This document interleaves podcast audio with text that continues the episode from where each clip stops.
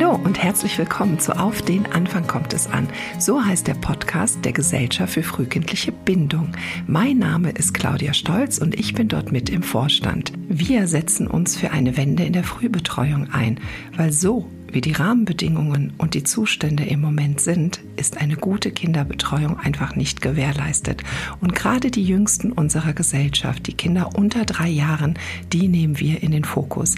Und wir haben gerade eine neue Serie und zwar Eltern kommen zu Wort. Hier sprechen Eltern über ihre Erlebnisse und Erfahrungen rund um das Thema Kinderbetreuung. Wie ist das mit der Suche? Wie ist das mit dem Finden? Wie sieht dann die Realität aus? Und wie wie gut wird man eigentlich in diesem ganzen Netz hier abgeholt oder wie eben nicht. Und heute bei mir im Podcast ist Anna und ich freue mich total, dass du heute hier bist und ja einfach uns die Möglichkeit gibst, mal zu hören, wie empfinden denn Eltern die ganze Situation, weil wir reden ja immer über das, wie es ist oder was wir so aus wissenschaftlicher Sicht glauben, was sich verändern darf, damit die Betreuung gut wird. Aber wie empfinden Eltern das? Und heute, wie gesagt, ist Anna bei mir und Anna, vielleicht magst du dich einfach mal selber vorstellen. Ähm, ja, mein Name ist Anna, ich bin 37 Jahre alt. Ich lebe mit meinem Mann, ähm, meinem zweijährigen Sohn und unserem sechsjährigen Hund in Hamburg-Eppendorf, also quasi mitten in Hamburg. Bin studierte Wirtschaftspsychologin und habe vor meiner Elternzeit die letzten 15 Jahre als Führungskraft im Einzelhandel gearbeitet. Genau. Und freue mich, heute hier sein zu dürfen. Ich finde das auch ganz großartig, dass du da bist, Anna, und mit uns über, wir haben ja eben schon gesagt, die, die, also wir machen sehr viele Podcasts und sprechen darüber, was Kinder brauchen. Und wir wollen ja die Bedingungen für Kinder in einer außerfamiliären Betreuung verändern. Und wie war das denn für dich oder so? Wie war deine Idee damals, wie es denn sein wird, wenn Carlo auf der Welt ist? Also ich glaube, man stellt sich natürlich die Frage, lässt sich Job und Kind und lässt sich das vereinbaren und vielleicht über der großen Unterschrift ähm, lassen sich alle Bedürfnisse gleichzeitig befriedigen. Und mhm. bevor unser Sohn geboren wurde, war uns eigentlich schon relativ schnell klar, dass man nicht alles gleichzeitig befriedigen kann, dass man nicht jedes Bedürfnis gleichzeitig stillen kann, das Bedürfnis wieder in den Job zurückzukehren, das Bedürfnis, äh, das Kind ähm, gerecht zu betreuen. Und ähm, das war für uns aber auch in Ordnung oder auch für mich als, als, als, als Mama oder als äh, Frau in einem Beruf war das für mich vollkommen in Ordnung, ähm, weil ich mir dachte, alles zu seiner Zeit. Und Insbesondere der aktuelle Arbeitsmarkt ist äh, ein Arbeitnehmermarkt und ich habe da auch gar keine Zweifel, wieder in den Job zurückzukehren. Und glaube auch oder bin der festen Überzeugung, dass äh, wenn ich nach der Elternzeit in den Job zurückkehre, für meinen Arbeitgeber wieder ein verlässlicher Partner sein kann. Und wir mussten uns vorstellen, wenn wir unser Kind vor diesen drei Jahren in die außerfamiliäre Betreuung geben, dass wir diesen Bedürfnissen nicht gerecht werden können, dass ich meinem Arbeitgeber auch kein verlässlicher Arbeitnehmer sein kann, vor dem Hintergrund, dass ich in der aktuellen Zeit keine qualitativ hochwertige Betreuung für mein Kind finde. Aber das wusstest du ja erst, als du dann angefangen hast, auch nach den Betreuungen zu suchen. Mhm. Oder war dir das auch schon klar, als du schwanger warst mit Carlo? Oder wie war so deine Idee während der Schwangerschaft? Wie wird es denn sein? Mhm. Meine Idee war, oder unsere Idee war eigentlich, dass wir Carlo mindestens zwei Jahre zu Hause betreuen möchten, vielleicht sogar zweieinhalb Jahre. Eigentlich so ein bisschen vor dem Hintergrund, dass wir selbst uns gedacht haben, was passiert eigentlich in diesen ersten drei Jahren? Was passiert bei so einem kleinen Menschenkind? Also einmal der Punkt, das Kind fängt an zu krabbeln, fängt an zu laufen, sprich wird mobil es bekommt Zähne, es fängt an zu sprechen, es wird trocken. Es passieren einfach in diesen ersten drei Jahren so viele Dinge, die ich gerne begleiten möchte. Und ich musste mir immer vorstellen, wie ich selbst als Kind ich kann mich noch nicht wirklich fortbewegen, ich kann mich nicht mitteilen, ich kann nicht sprechen, in einer Situation, in eine Situation ausgeliefert werde, in der ich mich gar nicht wirklich, in der ich gar nicht kommunizieren kann. Und äh, das war für mich eine Vorstellung, die irgendwie, ja, ich äh, irgendwie hat das hat das nicht in mein in mein Bild gepasst, dass äh, dass ich mein Kind so schnell da so abgeben kann. Und was uns eigentlich ganz wichtig war, das war so der erste Gedanke, der uns äh, in den Kopf kam, dass ähm, wir dieses kleine Menschenkind auch erstmal kennenlernen wollen. Wir möchten erstmal kennenlernen, klar, wir, wir kennen die Eltern, wir wissen wahrscheinlich, äh, ähm, was da so ungefähr auf uns zukommen wird. Aber wie wird denn dieses kleine Menschenkind? Wird es ein Kind, was, äh, was Remi Demi liebt, was äh, eher so der kleine Tüftler ist und immer mehr Ruhe braucht? Und also ich dachte mir, ich kann mir doch schon gar nicht während der Schwangerschaft eine Betreuung für mein Kind aussuchen, ohne ohne dass ich weiß, was mein Kind für eine Persönlichkeit ist. Das war für mich so oder für uns so das ganz große Thema. Lass uns erstmal dieses Kind kennenlernen, um dann zu gucken, wer zu unserem Kind oder auch wo in welche Organisation unser Kind passt. Das ist ja ein gegenseitiges Wechselspiel. In der Personalpsychologie haben wir immer, also da gibt es einen Begriff Person Organization Fit, dass man schaut, passt die Person ins Unternehmen, passt das Unternehmen zur Person, um, das ist natürlich immer ein Wechselspiel und wenn das zusammenpasst, ist das eine unfassbar tolle ja, Befruchtung, eine gegenseitige Befruchtung. Und ähm, da komme ich auch eigentlich gleich zu dem Punkt, dass ich nicht gegen eine außerfamiliäre Betreuung unter drei Jahren bin. Absolut gar nicht. Also das, ähm, das, da profitieren bestimmt auch Kinder von und es, ich bin da gar nicht gegen, aber es muss zusammenpassen. Das Kind muss zur Organisation passen, die Organisation muss zum Kind oder zur Familie passen und das alles in einem qualitativen Rahmen, der stimmen muss, weil es geht dabei um ein kleines Menschenkind, was zu Hause auch nicht erzählen kann, was ihm tagsüber erfahren ist. Und ja, das war uns ganz wichtig. Jetzt hast du ja ähm, irgendwann, habt ihr entschieden oder ihr habt gesagt, so unsere Vorstellung ist zwei Jahre zu Hause mhm. und dann werden wir die Fühler ausstrecken und gucken, was ist denn so möglich. Mhm. Oder und da waren ja dann auch die ersten Kontakte mit der Realität außerfamiliäre Betreuung. Mhm. Und das ist ja gerade so schön gesagt, Person Organization Fit. Genau. Also so vielleicht mit dem großen Wunsch, wir finden eine Einrichtung, ja. zu der Indikator passt mhm. und wo Menschen sind, die zu Carlo passen und auch zu uns, wo wir einfach unser Kind, ähm, wo unser Kind hingeht.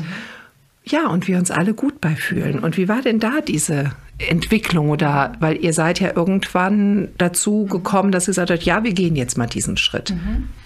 Ähm, also da haben wir für uns festgestellt, dass wahrscheinlich, ähm, wie es ganz vielen Eltern so dann geht, dass man am Anfang Vorstellungen hat und Erwartungen hat, die sich auch mit dem Kennenlernen des Kindes und auch mit dem Kennenlernen der Organisation komplett ändern. Ein ganz banales Beispiel dafür finde ich, es ist wirklich ein banales Beispiel, aber dass wenn man über eine außerfamiliäre Betreuung, über, sagen wir mal, über eine Kita nachdenkt, dass einmal am Anfang ganz wichtig ist, wird dort frisch gekocht, gibt es dort Biokost. Ähm, das sind so Themen, die, die, die vielleicht viele beschäftigen. Gibt es dort auch mal irgendwie außergewöhnliche Lebensmittel? Gibt es dort mal, wird das Gemüse schön hergerichtet? Weil das Auge ist auch mit etc. Was am Anfang irgendwie total wichtig ist. Wenn ich jetzt von mir spreche, ich fand das wichtig und ähm, auch wirklich einen tollen Punkt.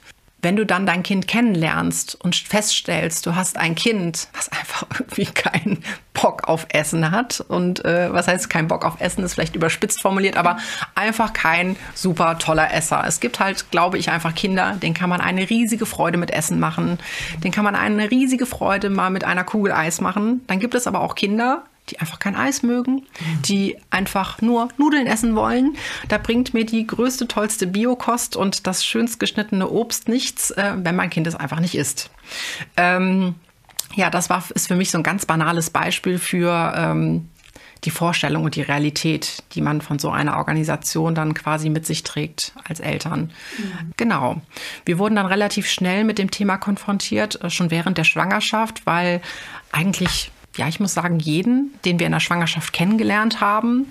Jeder hat sich in der Schwangerschaft schon um einen Betreuungsplatz gekümmert. Und dadurch verbreitet sich natürlich auch eine Art, ja, was heißt Panik, aber es ist äh, ein, ein Zusammenspiel aus, äh, oh mein Gott, bekomme ich einen Betreuungsplatz, aber auch ein ewig fortwährendes Thema, ähm, in dem man dann eigentlich auch gar nicht mehr so richtig mitsprechen kann, weil man für sich eine andere Entscheidung getroffen hat. Genau. Das Thema war dann quasi immer präsent, aber hat uns nicht wirklich tangiert, weil ähm, nach der Geburt hat man sich dann quasi eingegroovt in das Leben mit Kind. Man hat seine Kontakte gepflegt, man hat während der Schwangerschaft ja auch andere Schwangere kennengelernt und ähm, ja, es war wirklich auch im ersten Jahr eine richtig schöne Zeit im Austausch mit anderen Müttern, auch immer getreu dem Motto, alles kann, nichts muss, dieses Thema, wir treffen uns und wenn es eine Stunde später ist, ist es ja auch egal, weil wir haben keine Termine, ähm, Hauptsache, wir können das alles easy peasy machen.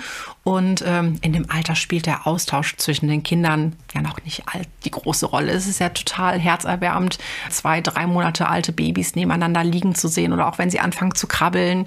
Nichtsdestotrotz ähm, ist das ja nicht der Hauptpunkt. Der Hauptpunkt oder das, was wirklich so bereichernd für mich als Mama oder für uns als Eltern ist oder war, ist der Austausch mit anderen Eltern, weil wir alle in einem Boot sitzen, weil wir alle eigentlich die gleichen Themen haben, die uns bewegen. Wie klappt das mit dem Essen? Wie klappt das mit dem Zahn? Und einfach mal, ich bin erschöpft und geht es dir auch so? Und ähm, genau, das war eine herausfordernde, aber auch eine sehr schöne Zeit die dann ganz plötzlich endete. Ich wollte gerade fragen. Wann genau. Äh, was heißt ganz plötzlich? Das ist jetzt auch übertrieben. Man wusste ja, dass der Tag X kommen wird und äh, das schwingte schon so die ganze Zeit mit. Dass ähm, die Kinder waren ja eigentlich alle ungefähr, ich sag mal roundabout zwischen drei und sechs Monaten gleich alt. Ähm, dass man, ja, ich fühlte mich wie eine kleine Armee, die immer mehr ihre Soldaten verlor. Genau, und das, äh, das war auch in dieser Zeit, in diesem ersten Jahr, was ich so forcierte, was eigentlich auch dann für mich der Beweggrund war, mich dann doch für das Thema Krippe zu entscheiden. Diese feste Überzeugung dessen, dass es ein Dorf braucht, um ein Kind groß werden zu lassen, was gerade wir Städter einfach nicht haben. Also ganz viele der Städter leben in einer Großstadt ohne familiäre Unterstützung, weil die Familien oftmals mindestens drei Stunden Autofahrt entfernt wohnen. Und ähm, das war so ein bisschen die Idee, die mich getragen hat, meinem Kind und auch mir selbst oder uns als Eltern dieses Dorf zu schaffen. Ähm, auch getragen von meinen Kindheitserinnerungen. Also ich hatte meine drei engsten Bezugspersonen, meine Mama, Oma und Opa. Meine Patentante hat in der gleichen Straße mit gleichaltrigen Kindern gelebt. Äh, meine Mutter, es gab jeden Mittwoch einen, er nannte sich Kaffeeklatsch, wo die Mütter sich alle gemeinsam getroffen haben mit den gleichaltrigen Kindern immer an einem unterschiedlichen Ort. Und ich dachte mir, das möchte ich auch. Das muss doch auch in einer Stadt in unserer heutigen Zeit möglich sein. Und das war die Idee, die mich getragen hat, dass ähm, wenn eine Freundin sagt, du, ich habe heute einen Arzttermin, ähm, kann ich Leo, Leonie oder Leon, keine Ahnung, mal zu dir bringen? Gar kein Problem, weil man kennt sich untereinander. Es ist keine fremde Person und die Kinder freuen sich und so entsteht auch dieses Netz. Mm. Und dieses Netz fing dann langsam an zu bröckeln, weil einfach niemand mehr da war, de facto. Es starten die Eingewöhnungen. Ähm, man konnte auch nicht mehr mitreden, weil man konnte ja auch wirklich, man hatte die Erfahrung der Eingewöhnung nicht. Ja, so saß man dann irgendwann morgens alleine auf dem Spielplatz. Es kamen natürlich immer wieder Kontakte dazu, insbesondere wenn man, ich würde mich als kommunikative Person bezeichnen und ähm, ja, habe ja auch einfach Spaß daran, mich mit anderen Eltern auszutauschen.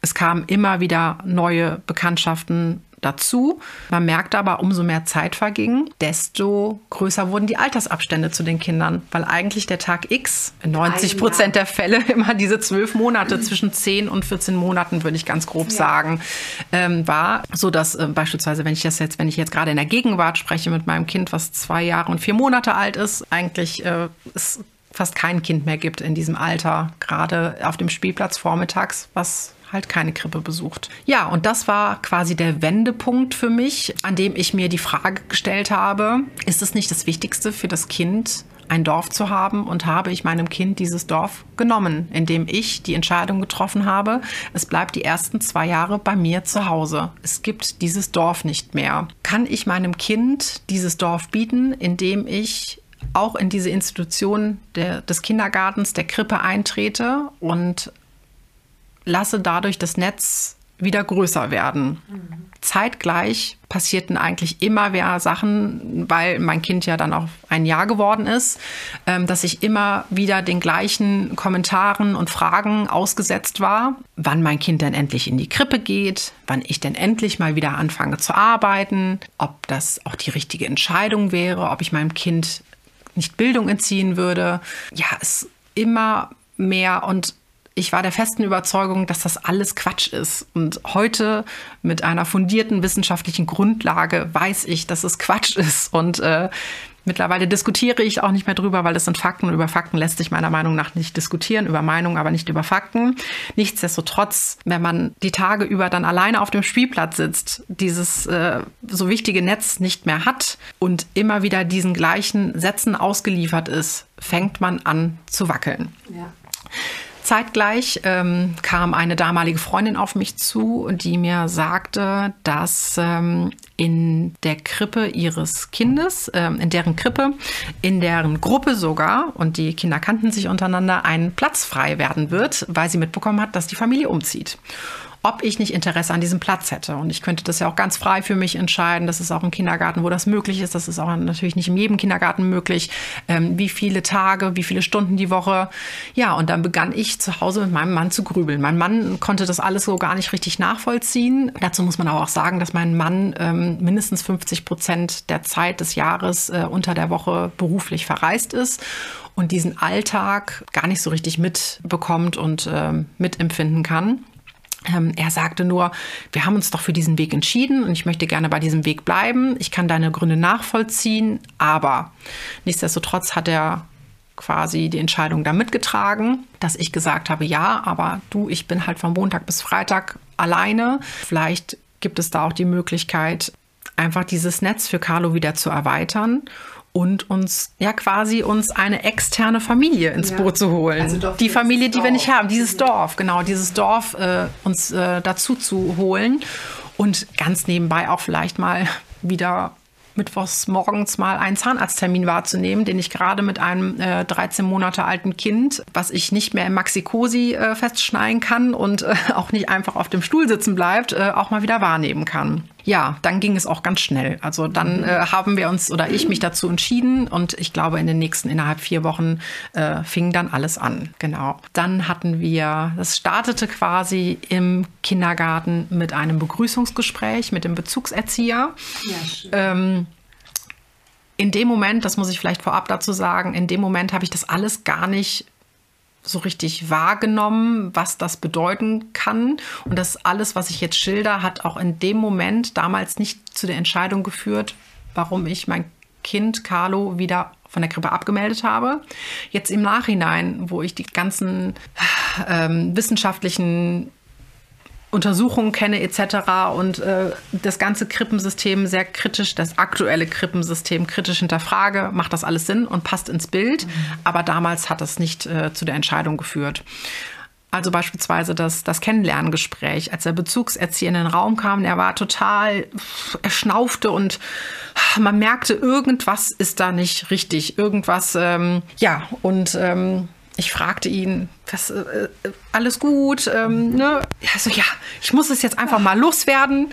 Ich habe vor zwei Minuten erfahren, dass Carlo zu mir kommt, dass ich sein Bezugserzieher ab nächster Woche sein werde. Und ähm, das finde ich nicht in Ordnung, das erst zwei Minuten vorher zu erfahren und gerade das Formular in die Hand gedrückt zu bekommen, mit dir jetzt das Gespräch zu führen. Ich freue mich riesig auf das Gespräch, aber ich hätte mich gerne ein bisschen darauf vorbereitet.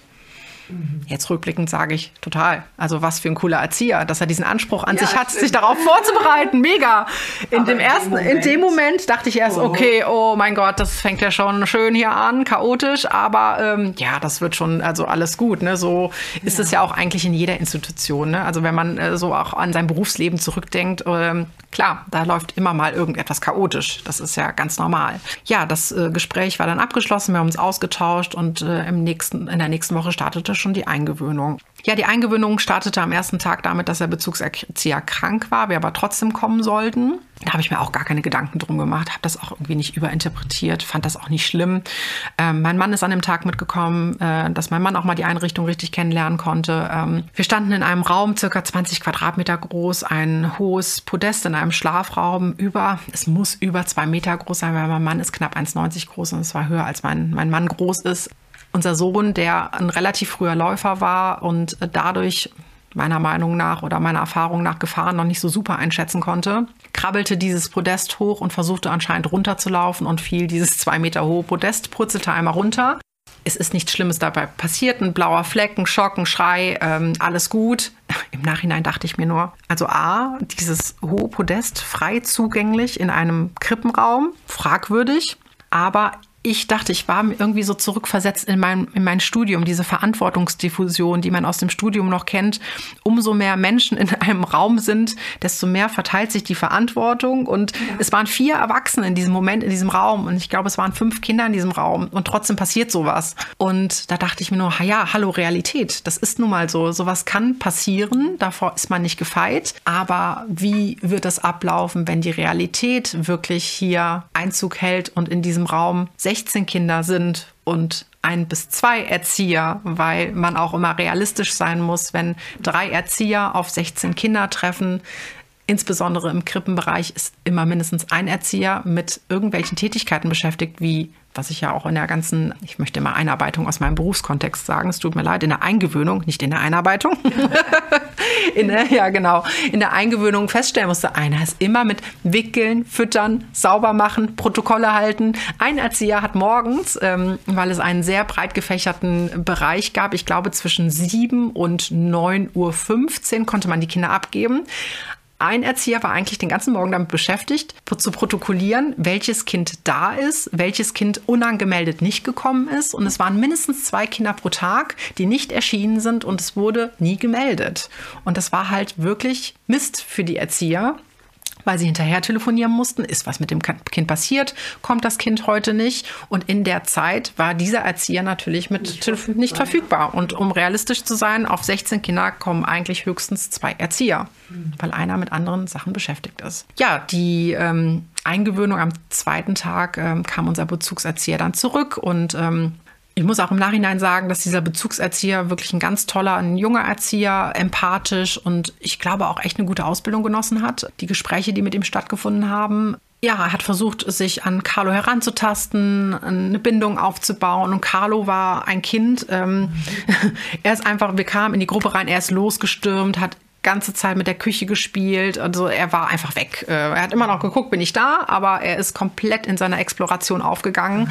Ähm, total schön. Was mich äh, nur dann im Nachgang nachdenklich gestimmt hat, war eigentlich nicht das, was ich mit meinem eigenen Kind, sondern mit den anderen Kindern erlebt habe. Carlo war unterwegs, er war on the road. der war beschäftigt und äh, wusste, äh, ich habe meinen Tigerfänger äh, im Nacken sitzen, alles gut, ja, da passt jemand auf. Er ähm, sicheren Hafen genau, im Gegensatz zu den anderen Kindern natürlich. Ne? Da habe ich, also was ich vorher wusste auch und was mir wichtig eigentlich war, ähm, ähm, das auch umzusetzen, dass ich mich abschirme, dass ich mich in die Ecke setze. Ich habe mir auch ein Buch mitgenommen, dass ich mich da quasi nicht mit, aber trotz des in die Ecke setzens und des Buches auf meinem Schoß hatte ich mindestens, mindestens immer zwei Kinder auf meinem Schoß sitzen.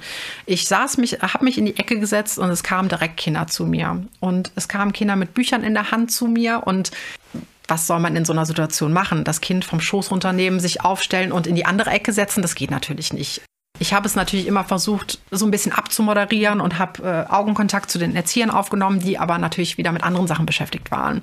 So hatte ich äh, schließlich und endlich während der Eingewöhnung eigentlich permanent zwei Kinder auf dem Schoß, eins zum Kuscheln, eins zum Vorlesen und konnte im Augenwinkel dann andere Kinder beobachten, die äh, ja mit ihren so alltäglichen Dingen beschäftigt waren, mit denen Kinder in diesem Alter beschäftigt sind. Konflikte auszuüben, immer wieder zu versuchen, ins Spiel zu finden, dann aber wieder gestört zu werden. Also es war so ein und das habe ich aber in der Zeit, weil ich das ganze Wissen ja noch nicht hatte, gar nicht wirklich wertend wahrgenommen. Mir fiel nur ein Kind immer auf, das echt so, im Rheinland sagen wir, auf Krawall gebürstet war. Also es suchte eigentlich immer wieder den Konflikt Und es gab eine Gruppe von, von drei Jungs, die eher immer so ein bisschen ruhiger waren. Und der eine Junge nahm sich immer wieder den Besen. Es stand ein Besen in, in dieser Kindergartengruppe, um beispielsweise die, die Essensreste oder irgendwie auf jeden Fall sauber zu machen. Und ähm, der eignete sich an, sich eigentlich jeden Tag diesen Besen zu nehmen und sich mit diesem Besen vor diesem Krawalljungen zu beschützen weil dieser Junge eigentlich immer auf ihn drauf sprang, ihn wegschubste, ihn versuchte zu beißen, ihm was wegzunehmen. Und er merkte, wenn ich diesen Besen in der Hand habe und nach vorne strecke, bleibt dieser Junge weg. Und so leid mir das natürlich im Nachhinein auch tut, aber ähm, damals, ich fand es natürlich nicht in dieser Situation, in der ich in der Gruppe saß, aber ich äh, bin nach Hause gegangen. Ich fand es irgendwie super witzig, eine Mischung aus witzig und auch richtig smart von diesem anderthalbjährigen Jungen, sich da diesen Besen zu nehmen und das quasi als Selbstverteidigung. Ich dachte mir, wie schlau ist das kleine Kerlchen? Kann doch nicht sprechen, aber weiß, da steht was. Wenn ich das in die Hand nehme, dann lässt er mich in Ruhe. Jetzt im Nachhinein finde ich es todtraurig. Ich finde es wirklich, also ich, ich, ganz schlimm. Aber in dem Moment ja, konnte ich das noch gar nicht so richtig einordnen. Um das so ein bisschen zu beschleunigen, ähm, die Eingewöhnung, unsere Zeit in der Krippe war zwei Monate, war oftmals unterbrochen durch Krankenstand der Erzieher, was dann darin mündete, dass unser Bezugserzieher schon ab der Ende der zweiten Woche uns mitteilen musste, dass er jetzt ein paar Tage in Urlaub gehen wird. Er hat sich richtig, richtig schlecht dabei gefühlt. Er sagt, er hatte noch so viel Resturlaub und die Leitung hat äh, jetzt gesagt, er muss diesen Resturlaub nehmen, weil er einfach mit zu viel Resturlaub ins neue Jahr geht. Äh, aus meiner alten Arbeitgeberperspektive kann ich das natürlich nachvollziehen, insbesondere in so einer Berufssparte, wo es wirklich wichtig ist, verfügbar zu sein. Im Nachhinein denke ich mir natürlich, wie bitte? A, einen Erzieher während einer Eingewöhnung in der zweiten Woche in den Resturlaub zu schicken und B, was ich noch viel wichtiger finde, diesen Erzieher vorzuschicken und ihn das der Mutter zu sagen, sagen lassen zu müssen, das macht man nicht. Das, also das ist, also das, der, die die Entscheidung trifft, sollte sie auch den Eltern kommunizieren.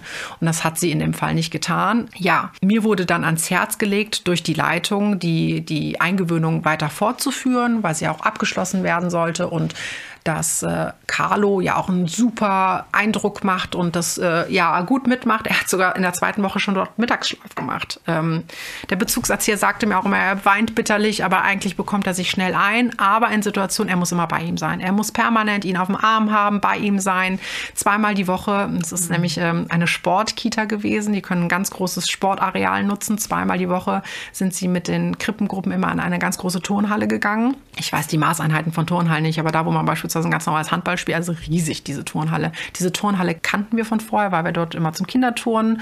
Da gibt es, das nennt sich Knips in Bewegung, ganz toll, von, von ein bis drei Jahren. Und ich dachte mir, gar kein Thema. Carlo kennt das. Wir sind da mindestens zweimal die Woche. Und da teilte mir der Bezugserzieher mit, wenn Sie da hochgehen, ist eigentlich over. Weil er erklärte mir das so oder seine Einschätzung war, dass dieser Raum einfach viel zu groß war für ein Krippenkind. In diesem riesengroßen, in dieser Halle mit dieser Akustik. Und ähm, ich kam einmal Carlo abholen um 11 Uhr und kam in diese Halle rein und sah mein Kind mitten in der Halle ganz alleine stehen, weinend und musste mich echt zusammenreißen, nicht direkt zu meinem Kind zu stürmen und dachte mir, nein, ganz böse gesagt, das macht die Sau jetzt auch nicht mehr fett, diese eine Minute mehr. Und habe mich dahingestellt und habe beobachtet. Und er stand ganz alleine da weinend. Und zwei Erzieher hatten Kinder, weil es natürlich auch viele Kinder dort gab, ähm, die noch äh, gefüttert werden mussten, unter sechs Monaten, waren mit ganz anderen Dingen beschäftigt. Und mein Kind stand da ganz alleine. Und das fand ich wirklich bitter. Dazu kam, warum wir uns auch schlussendlich dann dagegen entschieden haben. Da kommen mir heute noch die Tränen hoch, wenn ich die Fotos sehe. In dieser, das müssen die Erzieher ja auch leisten. Die müssen ja ganz viel protokollieren, Fotos von den Kindern machen, äh, Portfolios äh, über die Kinder schreiben. Das äh, sehen viele Eltern ja auch nicht auf den ersten Blick oder wenn man noch nicht in diesem System Kita ist, was die Erzieher sonst noch alles machen. Der Blick von Carlo wurde zunehmend leerer. Ich habe das so ein bisschen bezeichnet wie ähm, der ist irgendwie in den Standby-Modus gegangen. Mhm. Dieses wilde, sehr emotionale, was natürlich auch oft herausfordernde Kind ist, was sich auch schnell beschwert, ähm, ist zunehmend, hat funktioniert. Er ist in diesen Standby-Modus gegangen. Und ähm, dann kam der Tag X, an dem ich Carlo abholte und die Erzieherin eigentlich das aussprach, was ich mir die ganze Zeit dachte. Witzig, wenn Carlo abgeholt wird, freuen sich alle Kinder und stürmen zu Carlos Mama. Nur Carlo nicht. Der hat keine Lust. Und das war für mich eigentlich natürlich total un eine unqualifizierte, unqualifizierte Aussage, mal wieder einer, sorry, aber einer ungelernten Hilfskraft, die nicht ausgebildet war als Erzieherin, so etwas vor den Kindern zu sagen, so etwas einer Mutter zu sagen. Äh, in dem Moment habe ich das aber gar nicht so empfunden. Aber es war für mich wirklich, es hat das in, in Worte gefasst, was ich empfunden habe, dass ähm, ja, mein Kind ist zunehmend, es hat sich angepasst und leer geworden. Und das, das hat mich wirklich emotional berührt und ähm, habe dann angefangen darüber nachzudenken, was denn sonst gerade so alles, wie sich mein Kind verhält. Und da wurde mir klar, dass das nicht alles gerade so perfekt läuft, wie mir die Kita-Leitung das versucht zu beschreiben, sondern mein Kind schläft die Nächte nicht mehr durch. Mein Kind ist nachts einfach nur noch on fire. Äh, ich glaube, dass mein Kind einfach nachts so viel verarbeiten muss, was da tagsüber passiert. Mein Kind ist so im Bindungsmodus, wenn ich mein Kind abhole. Und mein Kind war dort die längste Zeit zweieinhalb Stunden ja, zweieinhalb bis drei Stunden, das war das längste. Und äh, das längste war auch drei Tage, einmal die Woche. Jetzt kann man sagen, das hätte sich vielleicht noch weiterentwickelt und ähm, das hätte sich vielleicht positiv umgewandelt. Aber ähm, und das ganz große Thema, was für mich auch eigentlich auch ganz, ganz bezeichnend war, war das, was ich am Anfang, zu Anfang beschrieben habe, wie ich mein Kind dort erlebt habe, dieses Thema der Exploration. Mein Kind war zunehmend, und das ist auch das, was ich heute von anderen Eltern erzählt bekomme, deren Kinder in die Krippe gehen. Ähm, neben natürlich ganz vielen anderen Themen, aber dieses große Thema, mein Kind kann sich nicht alleine beschäftigen. Und ähm, Carlo hat irgendwie verlernt, in dieser Zeit sich alleine zu beschäftigen. Jetzt kann man auch sagen, das war eine Momentaufnahme, aber ich glaube, dass mein Kind einfach diese Unbeschwertheit verloren hat und diesen Kopf dafür, in seine Fantasiewelt abzutauchen und sich alleine zu beschäftigen.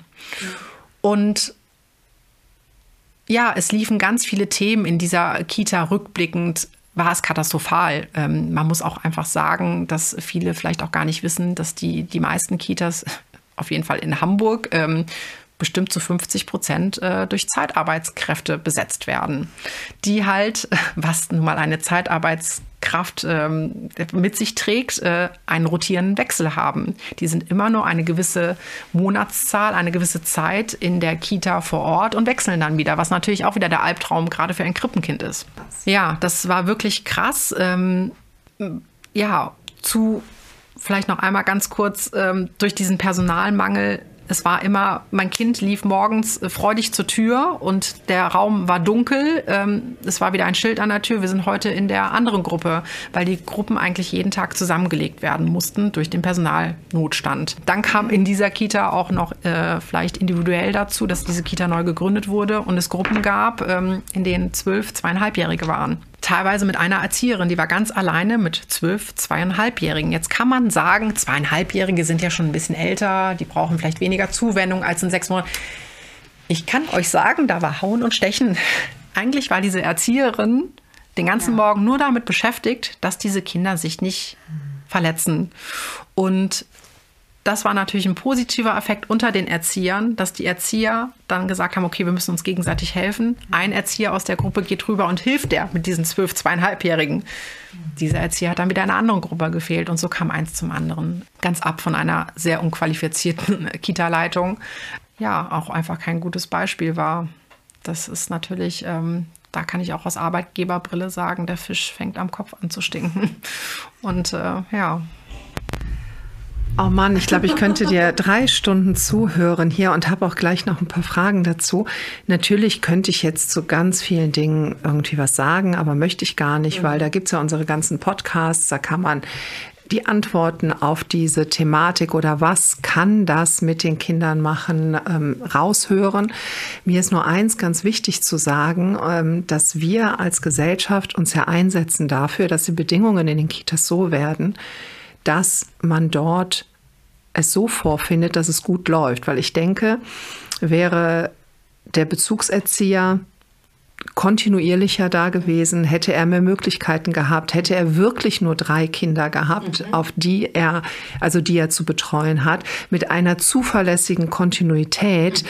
dann hätte das funktioniert. Total. Ich glaube nicht, ja. dass das wirklich in die Hose gegangen wäre. Und das ist auch nicht so, dass das ein Einzelfall ist. Also ich kenne es kaum anders und ich habe viel Kontakt zu Kitas. Wir haben viele Kita-Mitarbeiter in unserer Gesellschaft, die uns aus erster Hand berichten und die sagen, wir würden unser Kind also nicht in die Kita geben so früh und nicht, weil sie es nicht wollen, sondern weil die Rahmenbedingungen so schlecht genau. sind.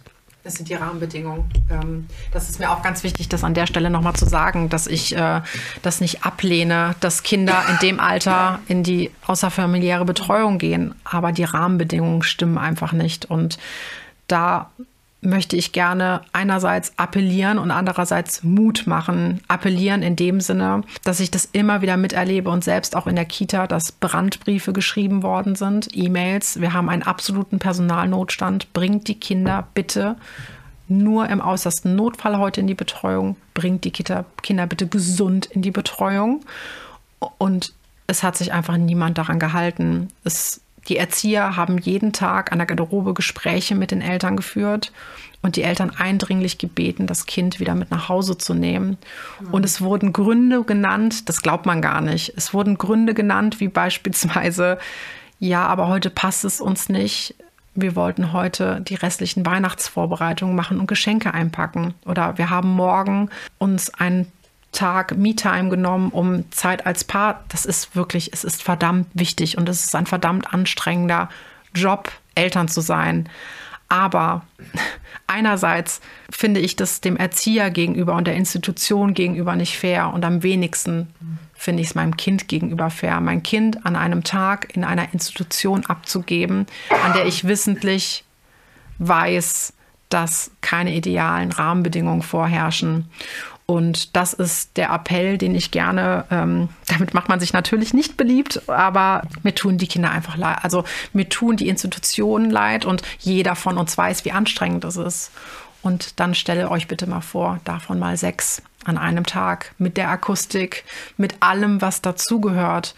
Und den Mut, den ich machen möchte, ist dass ich da auch oft drüber nachdenken musste, dass die Kinder eigentlich zu einem Zeitpunkt, wenn wir davon ausgehen, was meiner Erfahrung nach war, mit circa zwölf Monaten, dass sie in die Krippe gehen, das ist meiner Erfahrung nach der Zenit des, des Anstrengendseins, des, des, der Herausforderung. Es fangen Themen wie Autonomie an, die Mobilität, bei dem einen früher, bei dem anderen später. Aber es ist wirklich, es ist eine Momentaufnahme und man ist wirklich ich glaube einfach, das ist dieser Zenit, man ist erschöpft und man ist auch einfach froh um ein paar Stunden mal für sich, um sich einfach berieseln zu lassen, um sich körperlich und auch mental ja. zu erholen, weil einem einfach dieses ja. Netz fehlt. Aber, liebe Eltern, es wird besser, es wird jeden Tag besser, es kommen immer wieder Rückschläge. Ich sage immer, alles ist eine Phase. die schlechten genau wie die guten. Alles ist eine Phase, aber es wird wirklich jeden Tag einfacher. Man kann mit den Kindern einfacher äh, äh, kommunizieren. Es, es wird einfacher. Es gibt mehr Möglichkeiten, die, was man mit den Kindern machen kann. Und ähm, ich glaube, wenn man sich damit befasst und ähm, es gibt wirklich, ähm, ja, und es ist, ist so mein Anliegen, Mut zu machen und Inspiration zu geben, was man, wie man seinen Alltag mit Kind gestalten kann, ähm, wenn man leider nicht diese Rahmenbedingungen vortrifft, die man einfach sich für sein Kind wünscht und für sich selbst erwartet. Du hast ja eben von dem Dorf gesprochen, mhm. was ein Kind, also es braucht ein ganzes Dorf, um ein Kind mhm. zu erziehen. Das ist ja dieser Spruch. Und ich kann den Wunsch total nachvollziehen. Und es braucht tatsächlich Menschen, die mit auf die Kinder schauen. Also Menschen, die mit in diesem ganzen Konstrukt sind und die halt mal das Kind abnehmen. Mhm. Die mal für ein paar Stunden da sind. Aber wie im letzten, also in dem Podcast, der hier vor ist, da wurde, haben wir mit ähm, Herbert Renz-Polzer gesprochen mhm. und da ging es ja auch darum, was Kinder so evolutionär brauchen und mhm. eben auch um dieses Dorf. Aber ein Dorf ist keine Ansammlung von Gleichaltrigen. Mhm sondern ein Dorf ist etwas, was da ist und wo die Kinder gucken, wo sie hingehen und wo sie sein möchten. Mhm. Also Menschen, die sich quasi den Kindern anbieten. Und wir brauchen dieses Dorf schon für die ganz kleinen Kinder, für die Eltern, damit sie Unterstützung haben.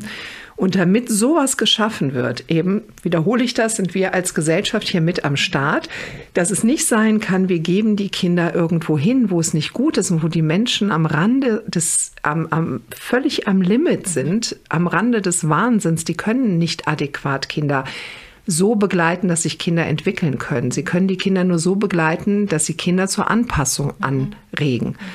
Und das, das muss sich ändern. Eltern sollen ihre Kinder auch in der Weihnachtszeit für Weihnachtseinkäufe in die Kita bringen können. Das ist völlig ja, legitim, total. weil die Oma im Dorf würde auch aufpassen genau. auf das Kind, damit die Mama die Weihnachtseinkäufe ja. macht. Überhaupt total legitim.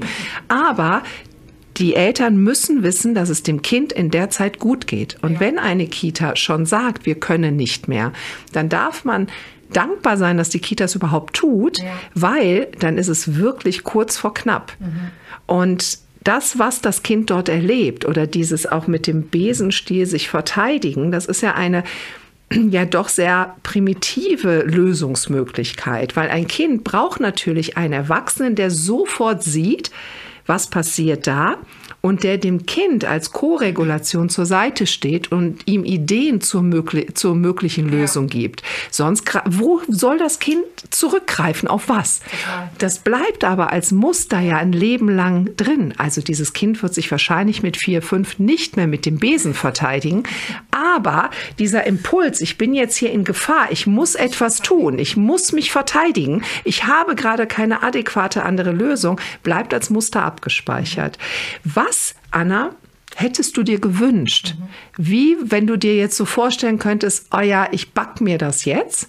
Wie würdest du dir das wünschen oder was hätte euch als Familie sehr gut geholfen? Ja, also du hast ja gerade schon angesprochen ähm, oder wir beide haben ja auch angesprochen, dass wir das ganze Thema nicht ablehnen und uns das wünschen würden, wenn das, wenn dieses, wenn diese ideal gebaute Krippe vorhanden wäre, dass wir das auch toll und als Bereicherung empfinden.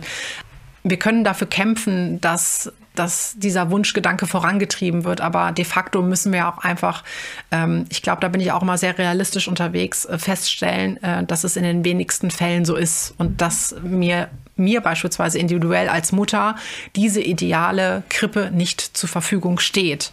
Und ähm, vor dem Hintergrund ja, den, den gegebenen, der gegebenen Faktoren würde ich mir wünschen, und das sind auch quasi meine Forderungen an die Politik und mein, mein Wunsch an die Gesellschaft, ähm, erstmal unter der großen Überschrift, mein Wunsch an die Gesellschaft, ähm, neugierig zu sein und nicht zu werten.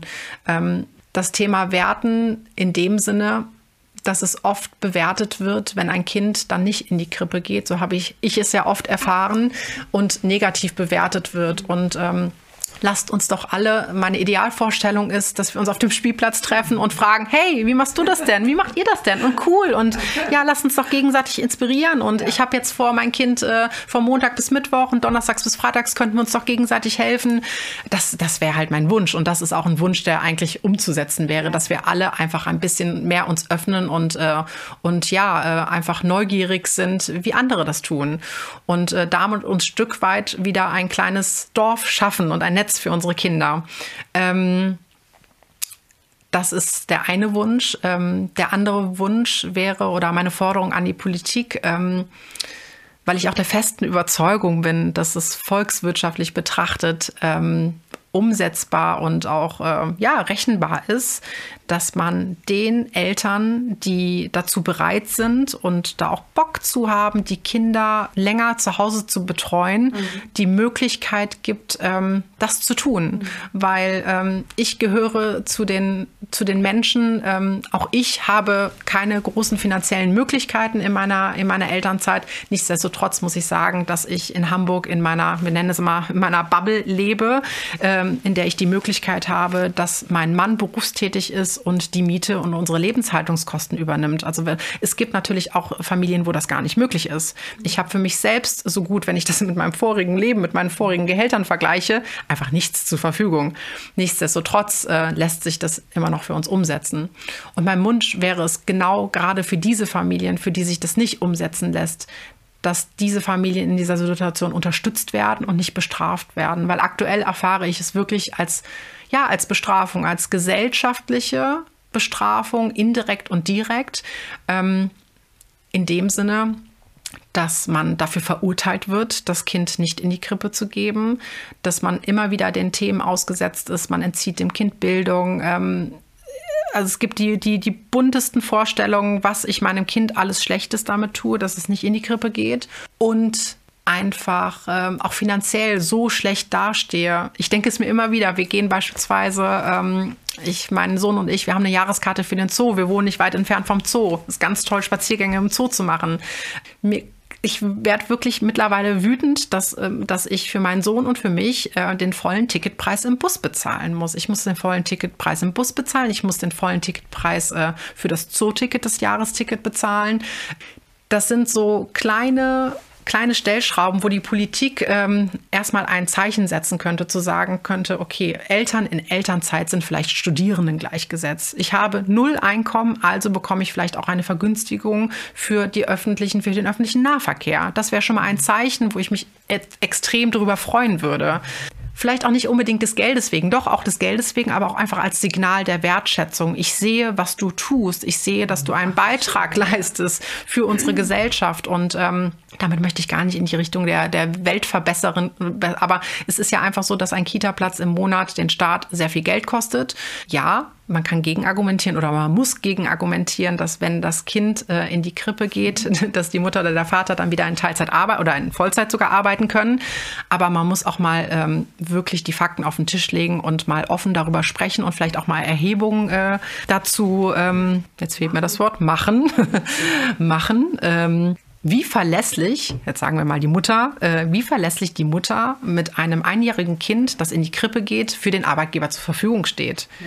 Wie oft ist diese Mutter kindkrank? Wie oft ist diese Mutter selbst krank? Und wir alle wissen, wie hart das für eine Familie ist, wenn das Kind krank ist, wenn die Mutter krank ist und zu guter Letzt noch der Vater. Das ganze Familiensystem bricht weg. A ist dieser Arbeitnehmer für den Arbeitgeber, jetzt kommt wieder meine Arbeitgeberbrille, der Arbeitnehmer ist für mich nicht verlässlich verfügbar. Ich muss immer wieder damit rechnen, dass dieser Mitarbeiter mir permanent wegbricht. Nachvollziehbar. Ich kann dem Mitarbeiter gar nicht böse sein. Der, ne, der tut ja nicht so, als wäre er krank. Das sind zwei Faktoren. Einmal, sie sind ja wirklich krank durch Viren, Bakterien etc. Oder auch der ganze Mental Load, der dazu kommt. Die können irgendwann nicht mehr. Dieses, diese, dieser ganz große Spruch, der, die Vereinbarkeit von Job und Familie das wünschen wir uns alle, aber es ist ja ein, ein wir zerlegen uns auf, auf voller Bahn. Es ist, wir, wir, wir merken ja alle, dass es nicht funktioniert. Unter den aktuellen Rahmenbedingungen funktioniert es nicht. Irgendein Bedürfnis kommt immer zu kurz und meistens kommt das Bedürfnis am kürzesten der Stimme, die am wenigsten laut schreien kann und sich beschweren kann und keine Lobby hat. Das wissen wir alle aus der Wirtschaft. Und ähm, zu guter Letzt unser Gesundheitssystem. Auch da wäre es ganz interessant, mal äh, Zahlen zu erheben, wenn ich da mit unserer äh, Kinderärztin spreche, die in einer alteingesessenen Kinderarztpraxis, einer Gemeinschaftspraxis, die seit über 30 Jahren tätig ist, spreche. Das, äh, sie gehört so zu den Personen, äh, die mir wirklich Kraft auch geben, weil sie mich dafür feiert, dass ich mein Kind aktuell zu Hause betreue ähm, und es nicht den, den aktuellen Rahmenbedingungen, die ich erfahren habe, ausliefer, weil sie sagt, die Kinder sind permanent krank und es hat nichts damit zu tun, dass das Immunsystem gestärkt wird, sondern es gibt mittlerweile auch Studien dazu, dass es Narben hinterlässt. Es hinterlässt Narben im Immunsystem. Jeder von uns hat schon mal irgendwelche Infektionen gehabt und äh, weiß, dass man diese Infektion auch die nächsten Jahre, das ist ein anderes Thema, das möchte ich jetzt gar nicht aufmachen, aber lass uns doch statt die Eltern dafür zu beglückwünschen, dass äh, sie schon zehn Kinderkrankheiten hinter sich haben, dass das Körbchen mit Kinderkrankheiten irgendwann gefüllt sein muss, ähm, statt die Eltern dafür zu beglückwünschen, lass uns sie doch, was heißt bemitleiden, aber sagen, äh, ihr seid nicht alleine, wir finden einen Weg, der besser funktioniert. Lass uns den Druck rausnehmen. Und ähm, ja, es ist, glaube ich, ein immenser Druck, der auf uns allen lastet, in jedem Bereich gerade perfekt zu sein und wir erfüllen diese Rollen, die Rolle als Mama, die Rolle als, als Kollegin bei der Arbeit, als Arbeitnehmer dem Vorgesetzten gegenüber, als Kita-Mama. Und ähm, das ist ja kein Geheimnis, dass wir nicht in jeder Rolle äh, zu 100 Prozent in jedem Lebensabschnitt perfekt abschneiden können. ja. Ach, Anna, ich, ähm, ich würde das gerne so als, als Schlussstatement stehen lassen, weil ich glaube, da ist so, so viel drin. Und ich bin mir auch sicher, dass das einige Menschen ja jetzt auch nachdenklich stimmt und ähm, sagt, oh, ja, und da ist es wichtig, hört da drauf. Ja. Hört auf diese Nachdenklichkeit. Und es gibt Möglichkeiten, A, auch ne, vielleicht zu Anna Kontakt aufzunehmen, zu uns hier als Gesellschaft sowieso. Und dann geben wir das gerne weiter, damit man nach Lösungen schaut, damit man schaut, was ist jetzt aktuell umsetzbar für die Kinder, die es betrifft, weil da gibt es ganz viele Möglichkeiten. Und was können wir vor allen Dingen in der Zukunft tun, damit wir ein Krippensystem etablieren, wo die Kinder sich wirklich entwickeln können. Weil es kann nicht sein, dass ein Kind mit Fieberzäpfchen morgens in die Kita gebracht wird, damit man als Arbeitgeber funktioniert. Und ich finde es schön, dass gerade du, die ja sehr viel in Führungspositionen gearbeitet hast, weiß, wie wichtig Menschen im Job sind, die auch wirklich anwesend sind. Ja. Und zwar komplett. Und jeder weiß, wenn jemand ein krankes Kind hat und dieses schlechte Gewissen, keiner gibt sein Kind gerne und mit gutem Gewissen krank in der Kita ab. Auf gar keinen Fall. Und dann wird derjenige auch nicht gut und verlässlich arbeiten können. Anna, ich glaube, wir können ganz, ganz viele Dinge sagen. Ähm, jeder, der sich melden mag, kann das gerne tun und wir gucken gemeinsam weiter, was wo Stellschrauben gestellt werden können. Magst du so als Abschieds- oder Abschlusssatz noch irgendwie was sagen? ähm, ja, ich kann einfach nur dazu ermutigen und ähm, aus meiner Perspektive sagen, dass es ein unglaubliches Geschenk ist und dass ich glaube, dass wir äh, uns in 30 Jahren auf unserer Treppe stehen werden und einmal zurückblicken werden und äh, ja, dankbar für diese Momente sein können und ähm, ja. dass uns von unseren Kindern einfach so viel mitgegeben wird. Und ähm, ja, es ist, es ist, eine wunderschöne Zeit, eine anstrengende Zeit, aber wunderschön und ähm, gemeinsam, ich bin der festen Überzeugung, dass wir gemeinsam als Eltern es schaffen, ein besseres System zu entwickeln und uns gegenseitig Mut zu machen und uns mit Neugier und nicht mit Vorurteilen zu begegnen. Dankeschön. Danke. Danke